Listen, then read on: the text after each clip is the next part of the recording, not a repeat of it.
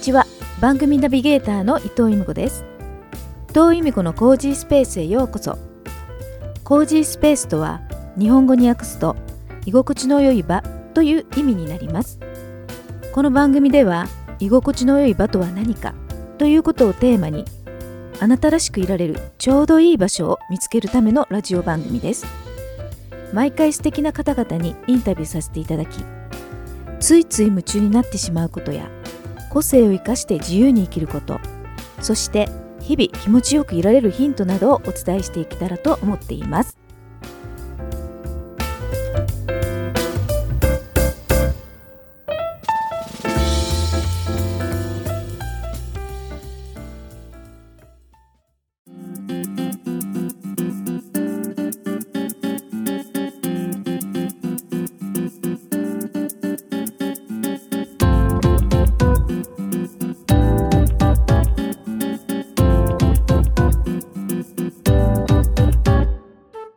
由美子のコージースペース第141回。2023年6月のゲストはシンガーソングライターの小山拓司さんです。4月16日にこの番組の公開収録小山拓司トークライブを開催しました。その公開収録前に小山さんには私からのインタビューを受けていただきましたのでそのインタビューを140回から142回まで3回に分けてお届けします。インタビューの2回目はライブでの話や小山さんのふるさと熊本の家族のお話などをしていただいてます。では早速小山拓司さんのお話をお聞きください。大山さんってあの、今も年間ね、50本とかうん。ライブやられてると思うんですけど、うん若い時からもずっとやっぱりライブずっとされてるじゃないですか。うん。若い時っていつか 若い時かわかんないけど、今ちょっ長くやってるとだんだんわかんないど。どこがき、ね、ど、なんかそこで決めるのも変だなと思ったんですけど、以前と今、現在と、そのライブやってて、何か自分の中で進化したものってあるなと思う、思います？うーん。お客さんに伝える方法がも昔よりは明確になったかもしれないですね。あの、昔はとにかく闇雲にシャウトして、はい。闇雲に伝えようっていう感じの、うん。だったんですけど、若い時ってやっぱりみんな力ずくになっちゃうんで、ああ。今はもっとこう、叫ばなくても伝わる、伝わることがあるとか、うん。あの、例えばライブだけに絞るんだったら、はい。うん、曲順を考えることで、その曲の伝わり方が全く変わったりすることもありますし、うん。あの、やっぱりいろいろ考えますね。アプローチの仕方っていうのはね。そのライブ会場、いろんなライブ会場があると思うんですけど、うんお客さんによっても、その場所によっても、音の響き方とか、うんうん相手のもちろん、そのお客さんの反応って違うじゃないですか。うんその反応によって、瞬時にこうしようっていう、なんか、アプローチを変えるとかっていうのはあることなんですよ。うん曲順変えることはよくありますね。やりながら。ね。今日はこの曲順じゃないなって。最初もちろんすごく考えてライブに臨むんだけど、はい。やっぱりあの、お客さんとやりとりがあるので、はい。そこで曲順を急遽変えることはよくありますね。あ曲順を変えるんですね。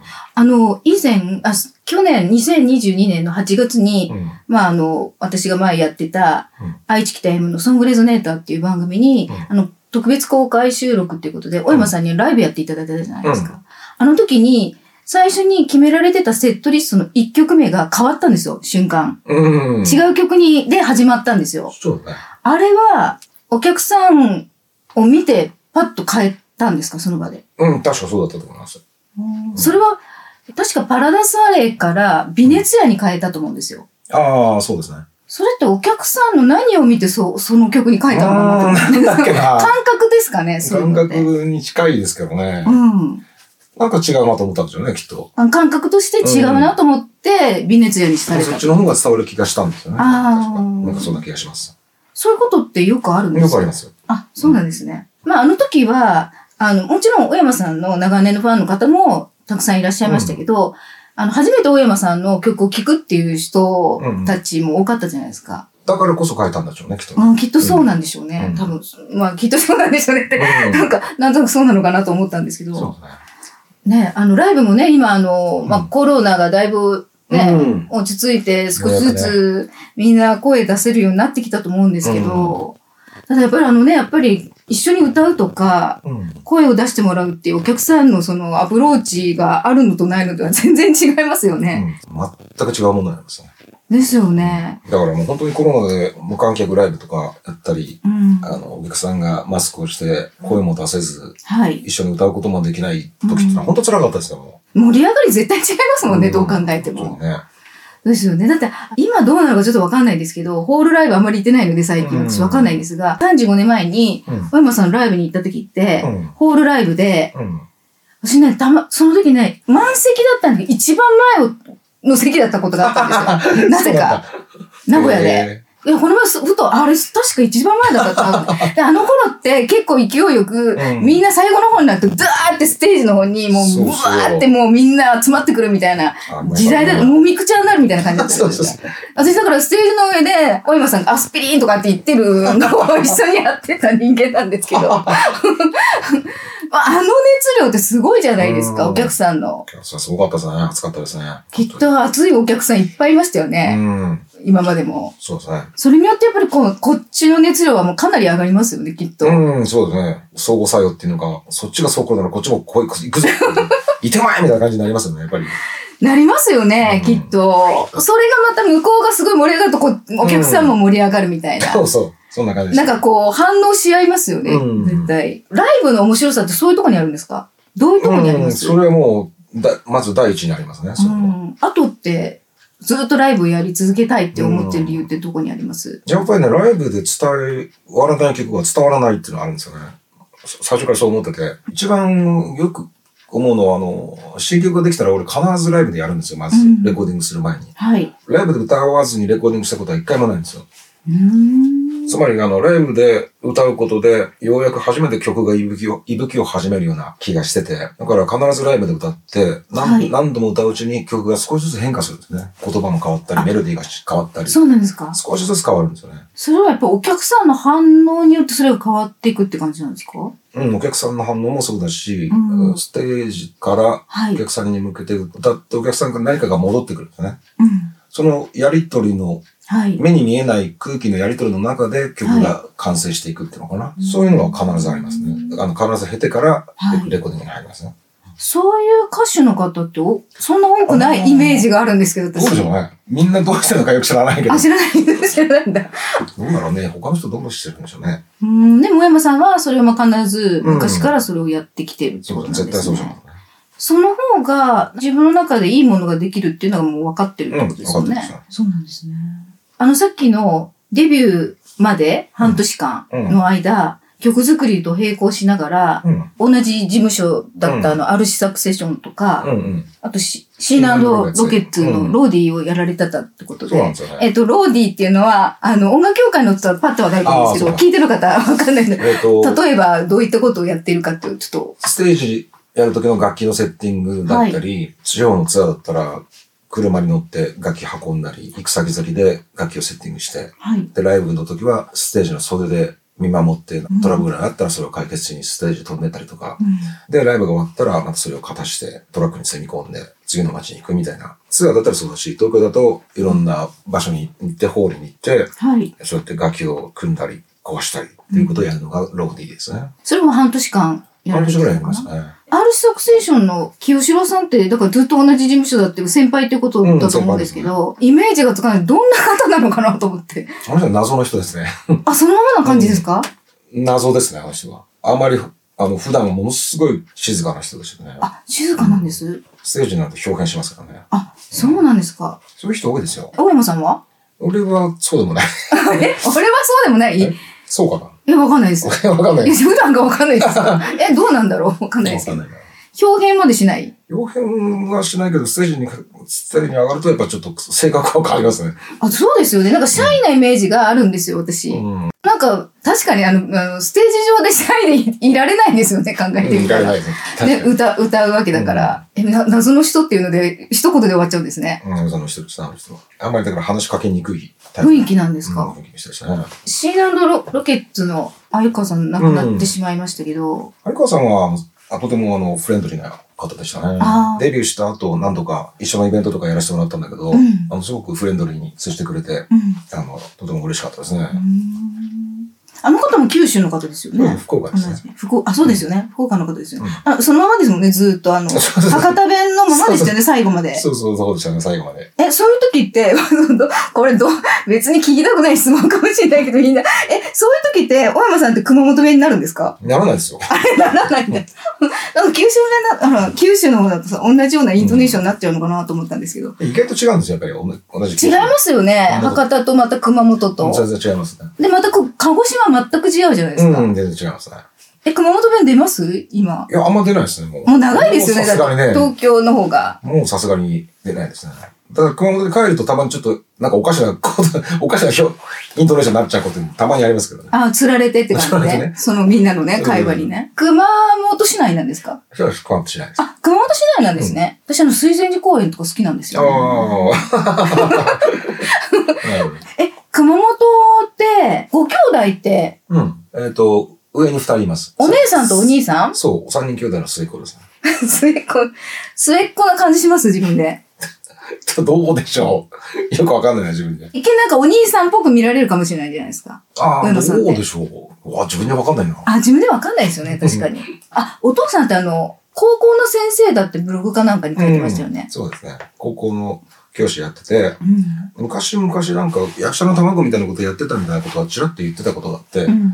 高校演劇の脚本を書いて、うん。その芝居の演出をしたりとかしたんですよ。うん。そういうところは、多分僕は影響を受けたんだと思いますよ。うんそういう創作活動っていうところでね、うんそういった地を受け継いでるんじゃないかってことですよねそう思いま。すね。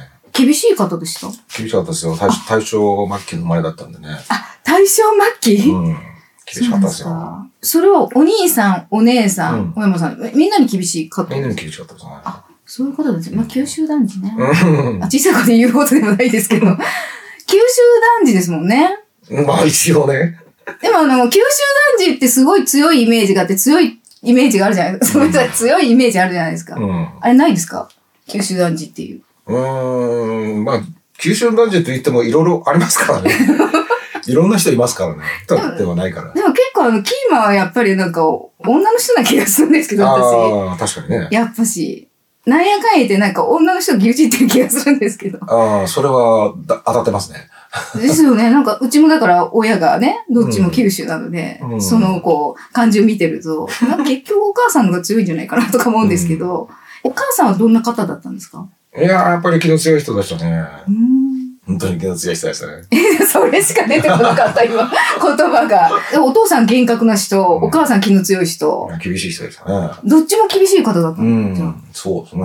小山少年はどんな感じで育ったんですか？三人兄弟の末っ子で。僕はね、どっちかというと引きこもりタイプでしたよ。自分でなんか絵描いたりとか、こうする感じですか？なんか工作、工作しちゃったりしてたりとかね。うんあの、一人でちまちましてることが多かったですよ。ご兄弟とはちょっと年離れてるんですか？いや、そんなになんですね。二つ三つずつ。じゃあ一緒に遊ぶってことあんまなかったんですか？多分ね、僕だけちょっと強弱体質なところがあったんで、あんまりそんな記憶は、二人に比べればないかもしれないですね。え一人遊びが多かったってこと多かったですね。友達とかと外で遊ぶっていうよりはそっちが多かったうんですか？ーん、多かったように記憶してますね。え、外でなんか関係りしたりとか、そういうののイメージがなかったんですね。あんまりないですね。あ、そうなんですね。家の中で工作したりって言って、日常的にそういうことされてたんです？ううん、あと本読んだりとかね。あんまりアウトドアな少年ではなかったですーね。ん。でもやっぱりその時から創作活動好きなんですね。なんかね、なんかちまちま作ってましたね。何か作り出すの好きなんですね、じゃあ。そうかもしれないですね。え、今って曲以外になんか作り出すものって何かやってます？今今も何もできないです。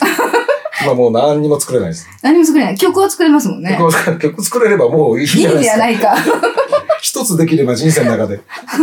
十分でしょ？十分ですね。今あの、小山さんの曲で、うんばあちゃんごめんねってあるじゃないですか。うん小山さんのおばあちゃんのことを歌ってるんですよね。うん、そうですね。おばあちゃんはちょっと優しい感じの人だったんですか？そうですね。本当におおばあちゃんでしたね。おばあちゃんってやっぱなんかそんなイメージあるじゃないですか。まあみんな違う、みんなそうかもしれあーかはわからないけど。孫にはやっぱりね、うん甘いでしょうね。そうですね。じゃあおばあちゃんに結構可愛がられたって。可愛がられてましたね、おばあちゃん。優しい、温和な人でしたね。小山さんのお父さん側のおばあちゃんの話なんですか？母、母親側のおばあちゃんです。ずーっと熊本なんですか？熊本とうちの親父はあの福岡の出身なんですよ。あ、九州、うんあ、九州なんです、うん。それでの熊本の話なんですけど、うん、熊本が2016年に地震があったってことで、うん、熊本応援ライブ。大山拓司さんにご登場していただきました。ここからは、大山拓司さんが作詞作曲された曲のライブ音源をお届けします。前夜、そして天国のドアノブです。どうぞ。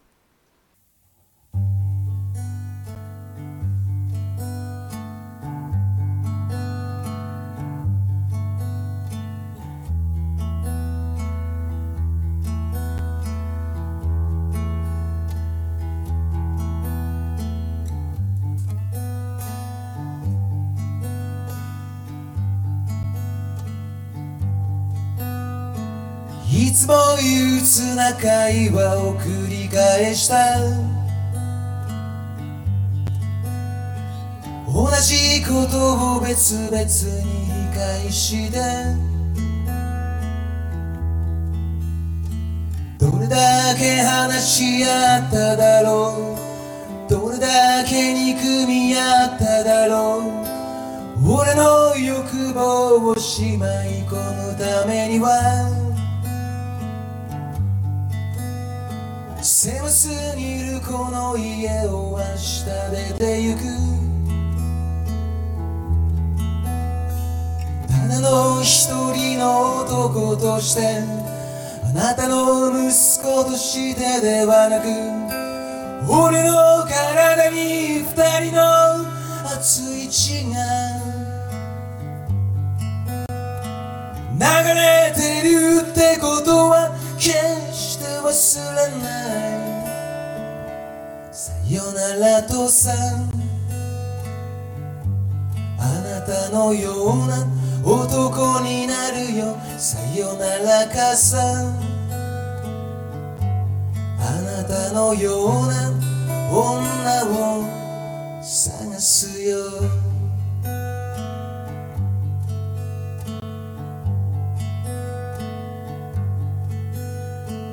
俺はこの街で市長になるより大統領になりたかったんだ。あなたが俺を殴った痛みも持ってゆくよ。あなたもずっと昔街を出て母さんを愛し俺たちを育てた。その時のあなたに今の俺はそっくりなはずだ。二人が俺を息子として誇りに思ってくれたことは決して忘れない。さよならとさあなたのような男になるよ。さよならかさあなたのような女を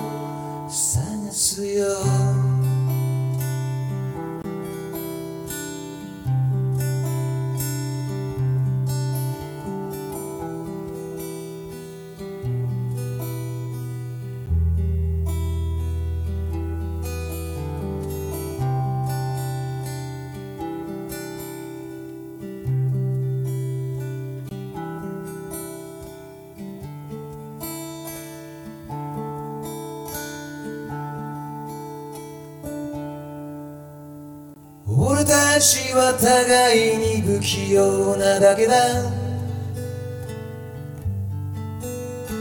距離を置いてでしか愛せなかった。だから何も言わないで。もう悲しむ時なんかじゃない。俺が生まれた朝のことのように今日のことをいつまでも忘れないで。さよならとさ。あなたのような男になるよ。さよなら母さ。んあなたのような女を。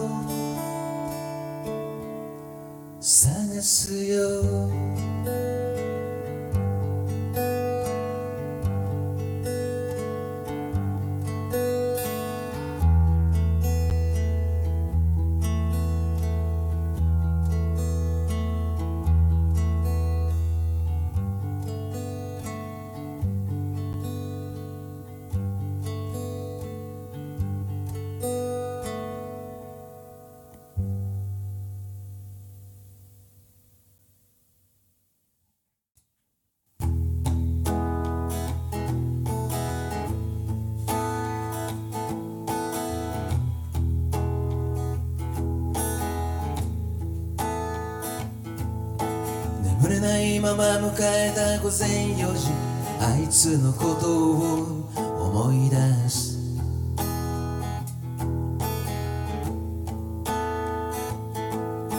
朝露に濡れて輝く花びら。ベランダのブルーデイジー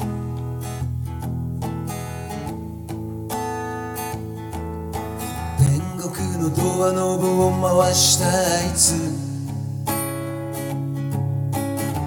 き残るって宿題を勝手に残して。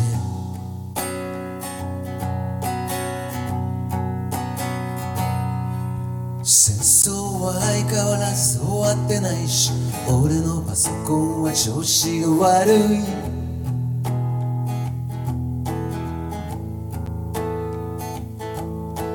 路上では聞いたことのないリズムで歌い始めてる連中がいるぜ。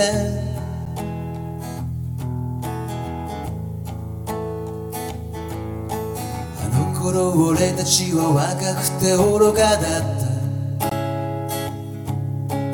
今は若くはな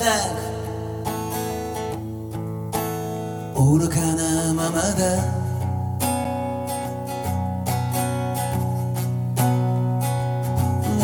天国のドアノブに手をかける。俺たちはみんな天国のドアノブに手をかける。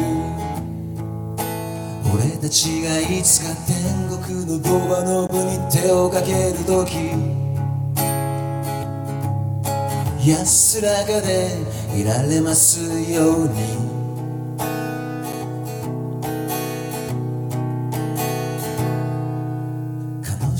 最近すれ違い面倒な仕事ばかりが舞い込む。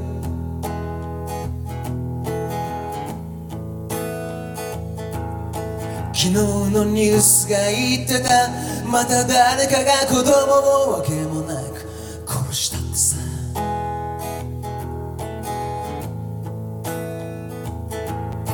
遠いけどそこにあるって信じてた。けだけど悪くない未来。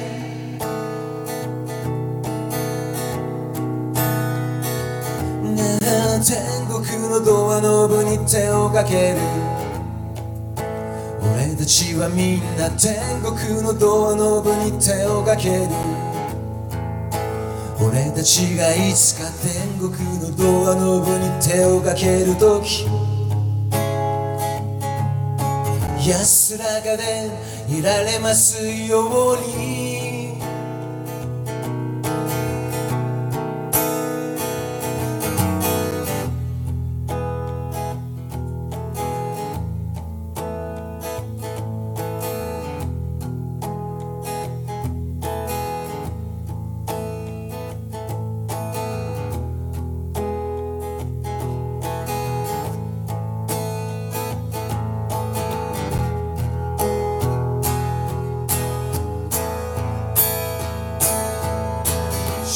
電車の音がする。2本目のタバコをくわえる。スルスルと嫌な音を立てていつの間にか過ぎてゆく毎日。それなりに経験は積んできたのにわからないことは余計に増えた。分かってる。残された時間を精一杯生きていくしかないってことだろう。チクショー言ってきた。そっちはどうだい？花は咲いてるかい？天国のドアノブに手をかける。俺たちはみんな天国のドアノブに手をかける。俺たちがいつか天国のドアノブに手をかけるとき安らかでいられますように。天国のドアノブに手をかける。天国のドアノブに手をかける。天国のドアノブに手をかけるとき安らかでいられます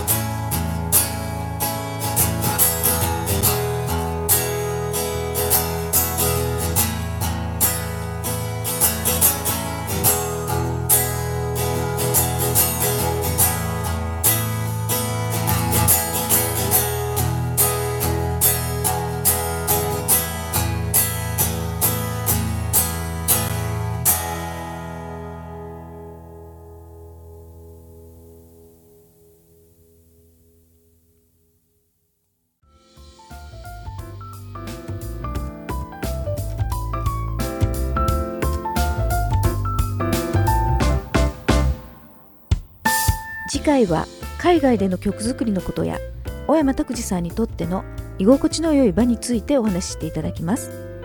番組をまた聞きたいなと思っていただいた方はポッドキャスト音声アプリの購読ボタンやフォローボタンをポチッと押していただくと新しく配信されたものがスムーズに聞けますので番組登録をよろしくお願いします。この番組は音楽事務所ロイスタープロダクションの提供でお送りしました。それでは次回もお楽しみに。伊藤恵美子でした。